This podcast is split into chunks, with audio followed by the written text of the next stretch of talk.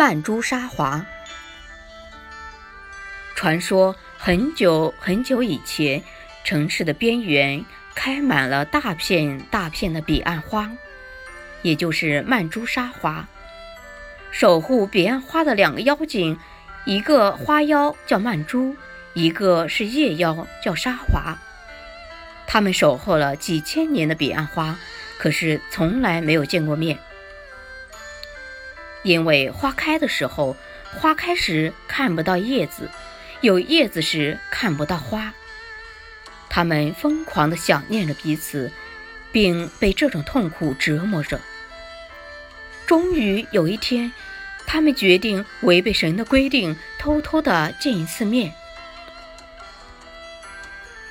那一年的曼珠沙华，红艳艳的花被惹眼的绿色衬托着。开得格外妖冶美丽，神怪罪下来，这也是意料之中的。曼珠和沙华被打入轮回，并被诅咒永远不能在一起，生生世世在人间受到磨难。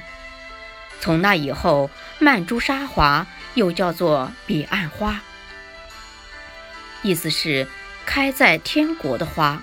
花的形状像一只只向天堂祈祷的手掌，可是再也没有在城市出现过。